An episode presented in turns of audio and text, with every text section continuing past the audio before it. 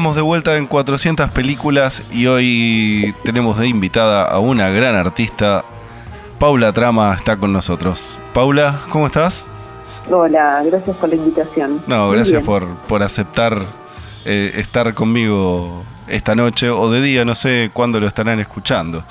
Eh, vos sabés que nosotros tenemos una, una pregunta en común para arrancar todas las entrevistas, que es, ¿qué recuerdos tenés eh, de la primera vez que, tuviste contacto con el cine?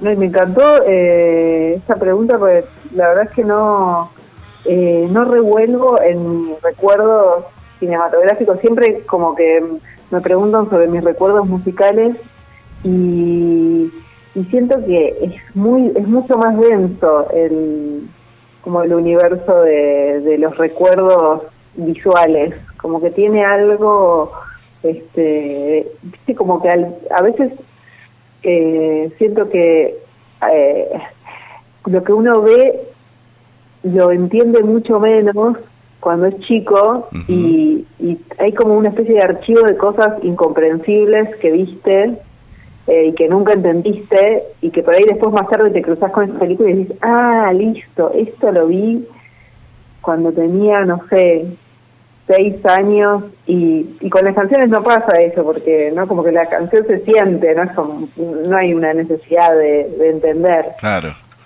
Este pero bueno siento que en esa densidad hay una película eh, que para mí es eh, así como una marca, eh, que es esa de los cristales encantados con marioneta de Jim Henson, ahora no me acuerdo bien el nombre, eh, que es como, es una película, bueno, como todas las películas con, con, como, con diseñadas por la mente bizarra de Jim Henson, eh, no sé, como eh, laberinto y como eh, no sé todas las pelis que en las que hizo muñecos y bestias y monstruos eh, como que tienen un dramatismo eh, esas películas y una intensidad. Em, como tengo acá internet te voy a decir exacto el título de, de la peli se llama el cristal oscuro. El cristal oscuro. Siento que bueno, esa película aparte tiene esa cosa con el cristal que es como una especie de, cosa vampírica extraña que les que les da o les saca energía y como que tiene algo sexual también medio extraño. No sé si la viste o la recordás, la peli. Yo de, de Henson eh, recuerdo otras cosas. Digamos, No, o sea, la, película la película está dirigida por Jim Henson y, y, Frank Oz. Sí. que es el eh, de el de la peli de, creo que es el de la, de la planta, esa carnívora, ¿cómo se llama? Sí, eso la, la remake de la tiendita de los horrores. Eso. Con el chico de querida encogía a los niños y Steve Martin haciendo del dentista. Bueno, sí, exacto. Eh, la tiendita del horror. Eh, Little Shop of Horror. Eh, esta peli es de Francos, esta es de Francos y Jim Henson. Y esa es la primera película que recuerdo y la intensidad la tengo como, la siento cuando la recuerdo, no la volví a ver. Eh, pero también em, yo eh, siempre eh, amé y hasta el día de hoy sigo amando todas las películas en las que se mezcla los actores con los dibujos como las personas humanas y los muñecos, como todo eso me reflashea, sea Gremlin o sea eh, la de Roger Rabbit, no me acuerdo el nombre. O Laberinto, que antes la nombraste. Sí, o Laberinto, o sea, todo lo que es Jim Henson, soy fanática y, que no, pero después todo, todo el mundo este, la fantasía, no de la ciencia ficción, todo el mundo del, futuro o, las, los viajes del espacio, eso no, como la fantasía, lo maravilloso, como los mundos que, que son mundos paralelos, no mundos futuros. Claro, sí. esa diferencia? Como esos géneros cinematográficos eh, en los que hay como criaturas eh, de los de, mundos paralelos me, me atraen mucho. Además estás, estás hablando justo de, un, momento del cine en donde los actores y las actrices interactuaban realmente con el muñeco, que era, que era una producción artesanal. Eh, hay, hay algunos documentales en donde, sobre todo en las películas de terror, eh, eh, cuentan que, el, efecto causaba miedo en serio, porque sabían lo que estaban viendo, lo que estaban pasando. Eso me parece increíble. Yo siento que sería ideal que a mí me guste más el terror, porque me parece que en ese género se despliega eh, este tipo de cosa que a mí me atrae, más que nada, ¿no? Como esto de las criaturas. Pero bueno, no resisto mucho. Tengo un amigo que es muy fan del terror y siempre me trata de, de, acercar, pero como que me quedo ahí en el, en el género maravilloso. Claro, y, este, en el terror... La última que vi, la, última que vi mm, que me generó mucha curiosidad, estaba pensando en dos cosas. Cuando dijiste recién lo de lo de interactuar con los muñecos, pensé en la serie esta, de, la última de Jim Carrey, que se llama Kidding. ¿La viste? ¿Cómo se llama? Kidding. Ah, la, la serie. Sí, la serie. Sí, la vi, la vi. Eh, bueno, está buena. me, me, acordé de, bueno, esa cosa medio del del titiritero, ¿no? Como y también está en, la de quién ser John Malkovich, pero pero eso es como el género más costumbrista. Una que me flasheó de, de una peli hace poco es esta Border eh, que creo que se llamaba es una peli sueca. La, del, la del bosque. Sí, son como unos trolls hermafroditas, una trabaja en la aduana y el otro es traficante de bebés y se conocen y se enamoran. Sí, es, es, muy loca. Esa película me pareció muy buena y, y, así como en el estilo que me gustaría ver solo películas así. ¿Y te parece que a la hora de, después de, sentarte a escribir, eh, están todas estas ideas hermanadas eh, con, con tus canciones? No, para mí que no. no eh, Porque me dejaste pensando en eso.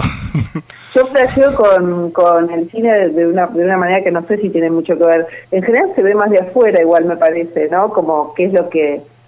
cómo se representarían eh, las canciones si fueran. Digo, si tuvieran que ver con, con algo cinematográfico, como que no lo veo mucho en relación. Sí siento mucha curiosidad por, por el cine, o sea, me gusta mucho ese género maravilloso, pero también soy muy fan de los clásicos. Este, tipo, mi, mi perdición de verdad es Sunset Boulevard, Casablanca, tipo Hitchcock. Eh, o sea, como las cosas muy, muy, muy clásicas me gustan mucho. Eh, y por ahí siento que, que puede haber un cruce, ahí sí siento que, como en la idea de lo clásico, siento que hay una especie de como de cosa de medio nodal, musical. Me gusta que las cosas sean para todo el mundo. Claro, sí, el, el, hay una universalidad, no por nada, viste, terminan siendo clásicos, porque terminan siendo terriblemente transversales. Eh, es, es, raro, es raro a veces pensar cómo una de Hitchcock al, día de hoy sigue generando lo mismo que generaba en el 58, por ejemplo. bueno, igual es una fantasía, ¿no? La universalidad. O sea, eh, me gusta esa fantasía de la sensación de que querés incluir a todo el mundo. Es una fantasía que me gusta mucho más que la fantasía de el hermetismo, que a veces que a veces sin querer siento que puedo ser hermética, pero no es mi intención, digamos. Claro. Eh, ¿Disfrutás más de eso que... del cine críptico, digamos? Sí, sí, totalmente. O sea, no, por ejemplo, me gusta, o sea, me gusta la narración en el cine y no me interesa la narración en la música, por ejemplo. Ajá. Eh, como jamás pienso en narrar cuando escribo una canción, me, me guío más por una idea o una melodía eh, y en el cine no me banco mucho el cine de ideas o el cine ese más estético. Em, de abstracción, digamos. Claro. Eh, puedo disfrutar de, de, un, de, una película conceptual, pero no sé, eh, recién se me ocurre, eh, ¿viste esa peli de ¿quién es? John Waters, la de Cecil B. Demente. Sí. Como que no me banco mucho. Pero yo amo Serial Mom de John, John Waters, que es como más 90, ¿viste? Pero no me gusta la peli como en la que se tiran todos los nombres, del, como más del mundo del cine, como más de culto.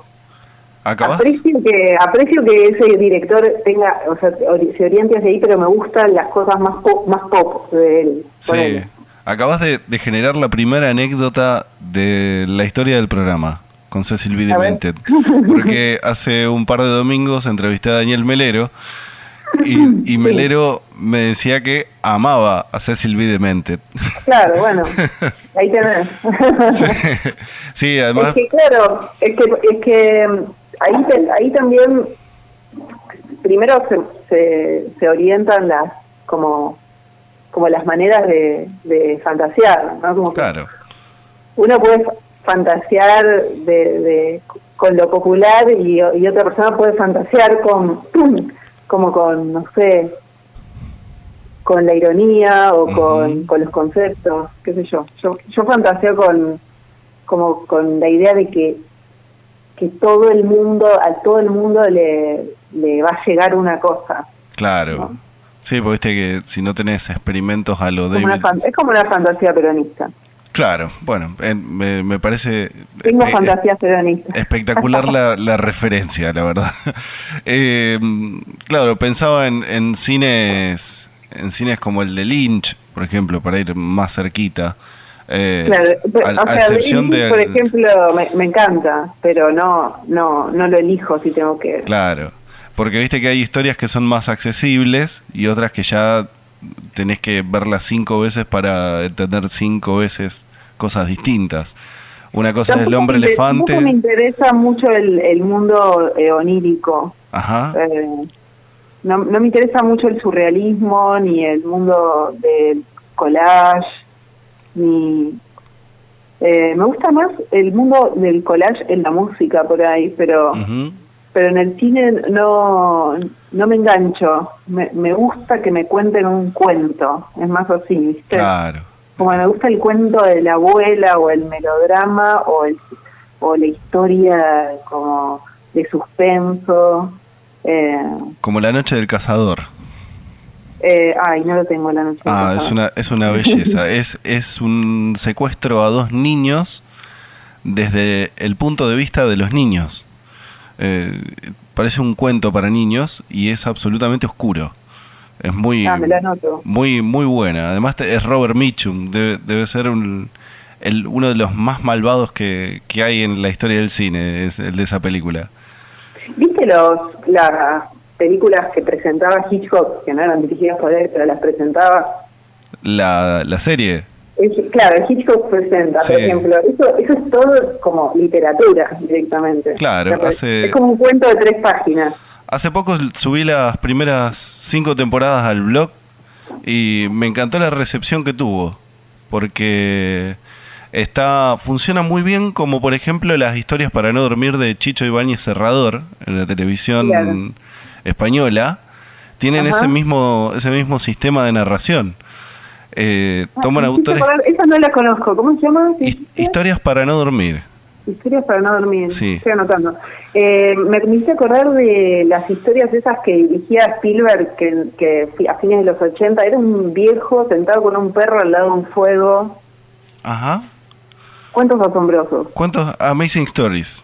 Sí. Bueno, Eh, esa. es. Esa esa es otra de las de mis primeros recuerdos de ver pequeño, como ver cine, por el si era en la tele Claro. probablemente, pero pero pero esa pequeña historia de terror o de suspenso eh, que podría ser una leyenda que te cuenta tu abuela, ¿no? Como- Claro.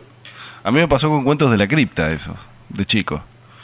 claro. Que eran, que eran como... Llaman, eh, traumas terroríficos muy inocentes. ya dentro de la película misma. Es que en el terror, eh, me parece que, que en ese sentido el terror es un género como muy popular, porque la forma en la que en la que se, se narra eh, tiene un como una, una estructura muy clásica. Bueno, después se pueden hacer mil cosas, ¿no? Con Sí. eso, pero pero tiene como un, es un colchón eh, así, más, de, más cuentero. Claro. Ya, ya hablamos de, ¿De qué forma te gusta que te cuenten las películas? que las texturas las dejamos para, para el trabajo armónico. Eh, me nombraste a Frank a, a, Henson, pero me intriga saber qué otros directores te mueven por fuera de lo fantástico, por ejemplo. Aunque hablaste de Sunset Boulevard, de, Hitchcock. Bueno, eh, hay, hay, tengo momentos. Eh, eh, en general me, pasa que capaz me engancho con esto, me engancho con, con un director o una directora y, intento buscar y hurgar todo lo posible. Me pasa mucho con el cine argentino que como que voy descubriendo, este, bueno, soy muy fanática de, de Ana Katz y de Lucrecia Martel. Sí. Eh, de Ana Katz como que siempre me pasa una vez por mes que busco a ver si, si hay algo perdido que no vi, porque es una directora medio, viste, como que no es muy conocida y tiene unas películas muy extrañas, como unas películas que, que son un poco primas de, del cine, eh, ¿cómo se llama? Eh, el director de Silvia Prieto el director de, Martín, de Martín Como una cosa medio objetivista de los 90, ridícula, eh, que me, me como la familia común en la mesa, pero vista desde una perspectiva distinta. Claro. ¿No? Como, como desde con una mirada extrañada de la, de la familia en la mesa. Eh, esa idea quien sea que haga ese tipo de cine me atrae. Y últimamente eh, me enganché mucho con un director chileno que seguramente conozcas porque trabaja bastante con el terror, que es eh, Sebastián Silva. Sí, sí, sí. Sí, sí, lo, lo, conozco así de más de más de haber leído el nombre que de conseguido sus películas. Ah, no, él es espectacular. Y todas sus películas, por ejemplo, La Nana es la primera película que vi de él. Ajá. Es la historia de, una empleada doméstica. Bueno, no, no voy a spoilear nada, es increíble. Es una película de, de 2008, 2009. Em, que empecé por esa y me flasheó. La vi en YouTube en una calidad pésima. Eh, y después vi varias pelis de él, eh, las últimas la última que se llama Tyrell, eh, las últimas dos eh, que son bastante recientes y dan tienen como una cosa medio suspense, pero siempre es como que se construyen sobre detalles, ¿viste? Los conflictos, y son conflictos, en general conflictos sociales. Este, por ejemplo, no sé, la última es como una especie de historia del racismo, como si fuera un micro racismo en un grupo de amigos que se juntan a comer en Canadá. Eh, y, tiene una manera de contar, bueno, últimamente me enganché, con Sebastián Silva, que lo recomiendo un montón. Ya ahora estoy eh, anotando yo. ¿Cómo? Ahora estoy anotando yo.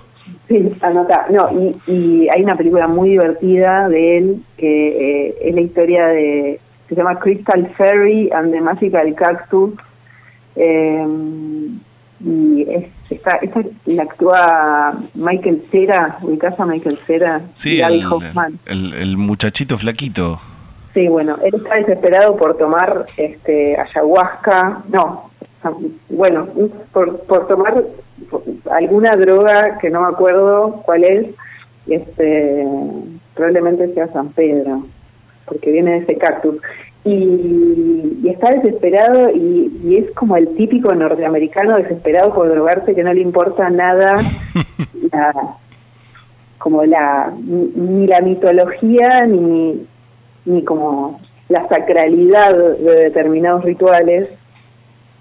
Y es una película que pone en escena esa desesperación. Es espectacular, es muy graciosa, pero a la vez es terrible. bueno, y actúa Gaby Hoffman, que la amamos. Eh, ¿Quién más me gusta? Em, me gusta mucho el, cine eh, argentino tipo Leonardo Fabio, eh, eh, ¿cómo se llama el director que, que dirigía a, a la Coca Sarli? Armando Bo. Armando Bo, me gusta como toda esa cosa vernácula medio como entre dramática y grotesca. Sí, además, eh, justo que hablaste de John Waters, Armando Bo, eh, el, fue John Waters el que el que llevó su libro sobre, sobre cine erótico a, Estados Unidos. Ah, no sabía eso, pero siento que, que sería el mejor amigo de John Waters, ¿no? Sí, no sé si lo viste, la última vez que creo que Caja Negra había, había traído a John Waters cuando, cuando editaron mis modelos de conducta. Eh, o no sé si el otro, eh, lo, se lo presentó con la, con la coca. Y ah, está la filmación. está, la filmación ahí que, ellos hablan. Y John Waters, un, señor eh, con su bigotito, y no lo podía creer el vago. No, increíble. Sí, hay, hay, tiene toda, toda esa naturaleza Waters. Eh, me gusta mucho, mucho, creo que mi favorito es Leopoldo de Torrenilson igual y, hace tiempo que no veo nada de él, pero la última vez que vi una peli de él, eh, creo que fue La Terraza, una de esas, como que me, me gusta mucho esa cosa del cine argentino de, de poder representar sintéticamente cosas que como con las que te podés como que las seguís viendo viste como algo muy de eso de una cultura muy cercana y como de conflictos y problemas que y personajes que siguen muy vivos. Claro. Sí Fabio Sofich y, y Torres Nilsson eso lo, lo tienen sobre todo Fabio además no hola Hola, hola, se me ah, cortó. Ahí está, no, sí.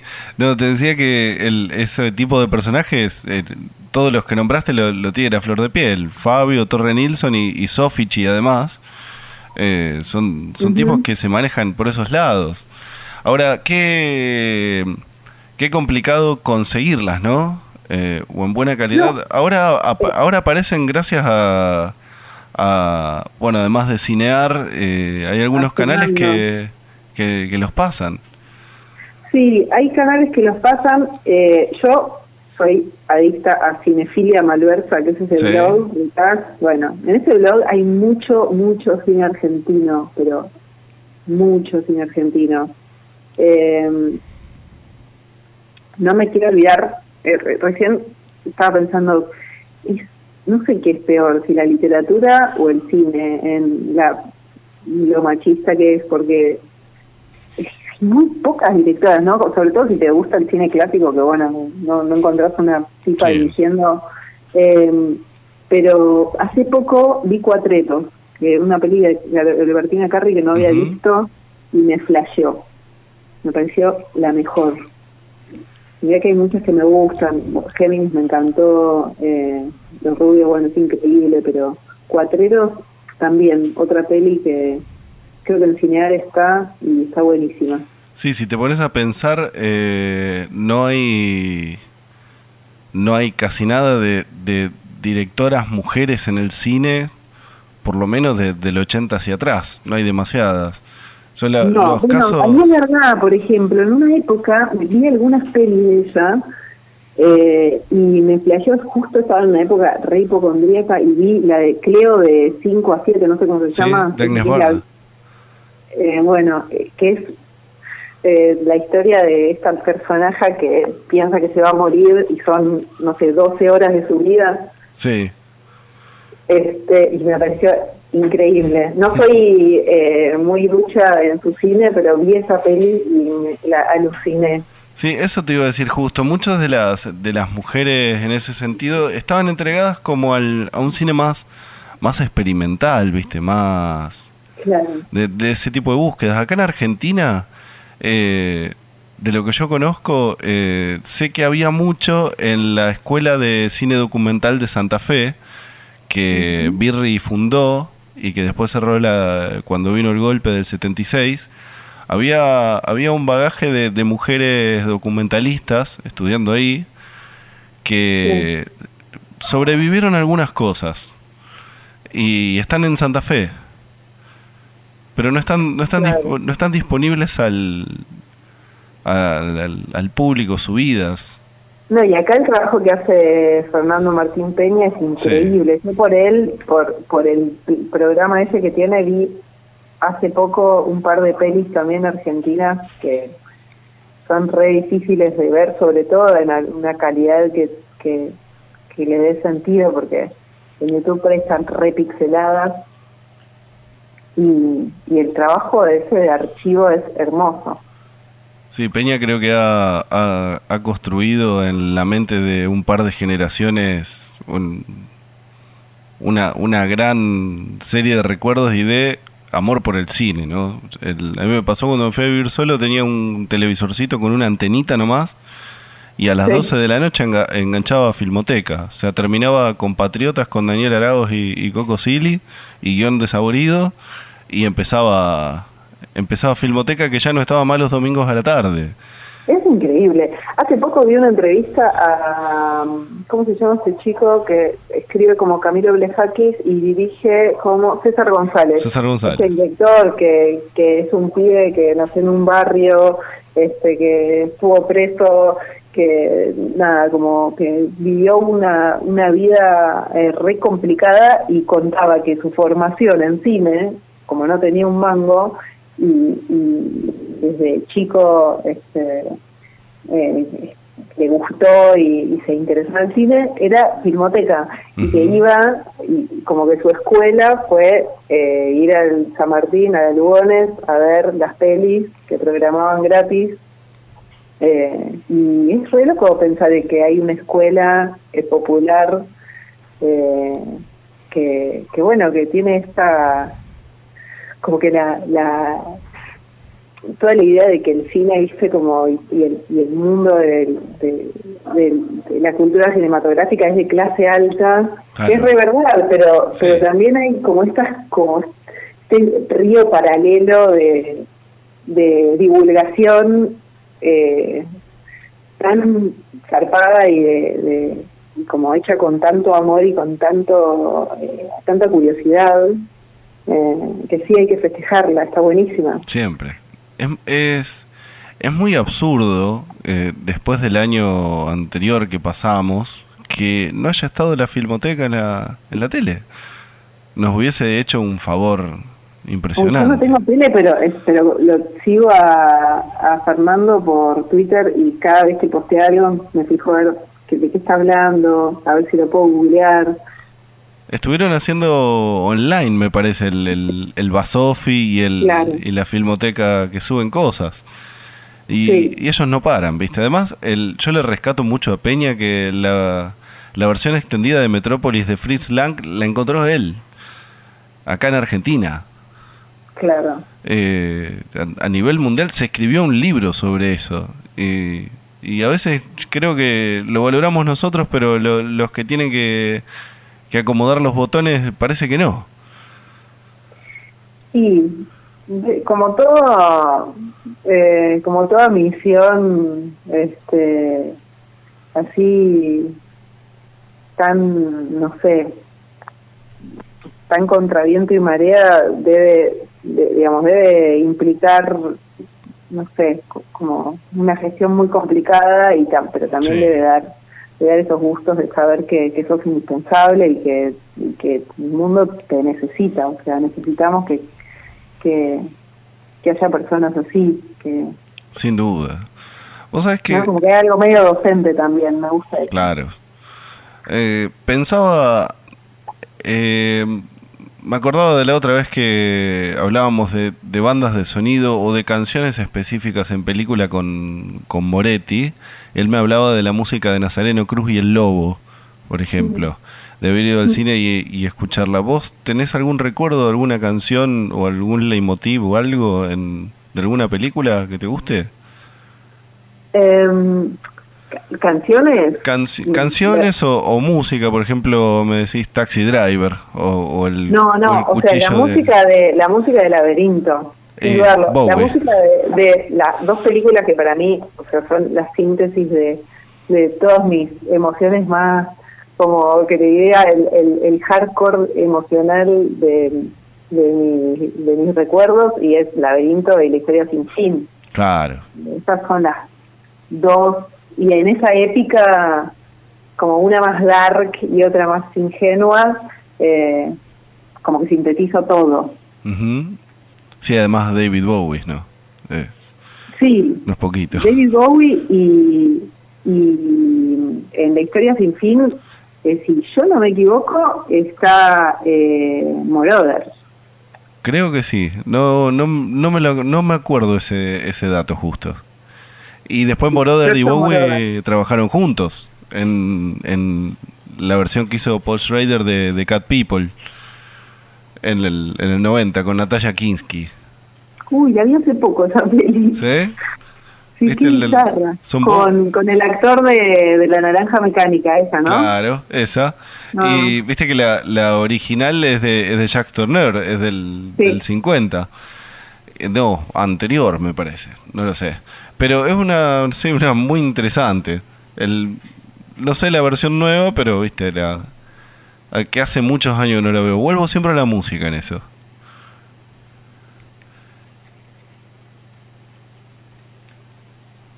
Hola. Hola, ¿sí? Uy, sí, Está, estamos en, los blancos. Eh, bueno, Paula, eh, primero agradecerte por, por la charla. Eh, manejas una data hermosa, la verdad. Gracias, por invitarme. Yo, o sea, soy una, soy simplemente curiosa del cine, sé que, pero... Sé que estás acostumbrada a, eh, a, dar más eh, entrevistas sobre música, eh, seguro. Que me encantaría que la charla dure una hora más para poder hablar con vos de música. Pero quisiera que me cuentes, además de, de bueno, sacaron un videoclip hace, hace unos meses, ¿no?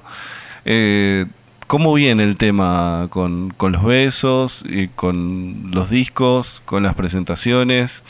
Eh, bueno, eh, optimismos. con, los besos el, año pasado eh, sacamos un, tema a mediados de año más o menos que se llama Modo Avión, que salió con videos de, de Cayu y, y también sacamos un tema con Dios que Alegría Dispersa, pero como más allá de los shows, seguimos haciendo canciones, seguimos produciendo y estamos preparando material nuevo. Este fue fue difícil acostumbrarnos, pero entramos en una modalidad así de, de trabajo semi virtual eh, que, que bueno que ahora medio que se está imponiendo y, bueno, es lo que hay. Así que por ese lado, qué sé yo, seguimos haciendo canciones, yo sigo haciendo canciones y las seguimos trabajando juntos, así que está, estoy contenta. Eh, y más allá de eso, estuve tocando, hice una fecha que, que dio un disco que va a salir prontamente, un disco a dúo eh, piano y voz, eh, en vivo en el Shirgu, que fue una fecha que, en la que, a la que me invitaron que toqué con, con Ine Copertino en el piano y, salió muy lindo y dijimos, bueno, que sea un disco, así que pronto estará en Spotify. Este, así más en modo solista, ¿no? Las canciones, canciones del 2009, 2010 hasta las más actuales. Y después estamos produciendo con Susi Pirelli, que, es el dúo que tenemos con Ine, y la semana que viene sale un tema nuevo. Eh, qué sé yo, estoy, como las canciones siguen... Siguen saliendo. larga vida las canciones siguen más allá de todo, ¿viste? Como tienen una vida así, una vida propia y también son un poco una, una vela que, que te lleva a través de los momentos. Entonces, eh, eso, se extraña mucho la, los shows. Eh, pero bueno, si todo sale bien, el 2 de febrero vamos a tocar con los besos en Parque Centenario, en el anfiteatro de Parque Centenario. Ajá. Este, en una fecha con Barbie Recanati. Eh, pero bueno, vamos, vamos viendo porque el mundo... Te sorprende todos los días. El mundo, impone sus propias reglas. Este, ahora vamos viendo cómo, cómo viene la cosa. Eh, ojalá que se dé porque va, si es, va a ser una fecha súper hermosa. Y, y, este jueves toco en... Resulta que no aviso de esta cosa porque son tan para tan poca gente del cupo que como que no aviso porque ¿para qué avisar si después no hay entradas? Claro. pero bueno, aviso porque me gusta y porque aparte toco con, con una amiga que es una gente que se llama Rocky Fernández, baterista de Amor Elefante y también solista ahora. Este, así que este, este jueves tocamos ahí en un espacio cultural que se llama Aquí. Cosas chiquitas, sí, como, como el mundo vuelve a la contracultura. Sí. Este, de a poquito. no, y, por ahí es como un momento eh, que siento que, así como para, para rescatar de, de, esta situación, eh, como es el momento del capricho, ¿no? Como que uno puede hacer como, como las lógicas tienen que ver con, ya no tienen que ver con lo numérico, ¿no? Como con, con vender entradas, toda esa cosa cortar entradas, cortar tickets hay un espacio más grande para el capricho y eso siento que es muy bienvenido. Eh, me parece una conclusión fabulosa. Viste que, como decía el, viejo de Jurassic Park, la vida se abre camino, las canciones también eh, siguen ahí. Así se cosa. Bueno, Paula, muchísimas gracias por, por estar acá conmigo hoy. Y, y espero que... Bueno, después quiero, después quiero escucharme quedó eh, en, la mente una, una curiosidad a mí sobre esas películas que se parecen a las canciones. Yo quiero eh, yo quiero esa mirada desde afuera, que es lo más lindo. Después me mando la lista de las películas que te suenan. Te, el, te voy a escribir una lista de, a, qué, a qué película me suena cada canción. No, bueno, cada una no, no te tortures pero, pero, pero un par. Eh, de paso me pasó una data. Dale, además porque me parece un ejercicio espectacular ese, ese linkeo. Dale, aparte estamos en temporada de sillones. Claro, por eso. Bueno, Paula, eh, te mando un beso, muchas gracias y espero que nos veamos pronto por acá cerca. Dale, mando un abrazo. Dale, hasta luego. 400 películas radio, cine para escuchar, con la conducción de Luis Meinberg.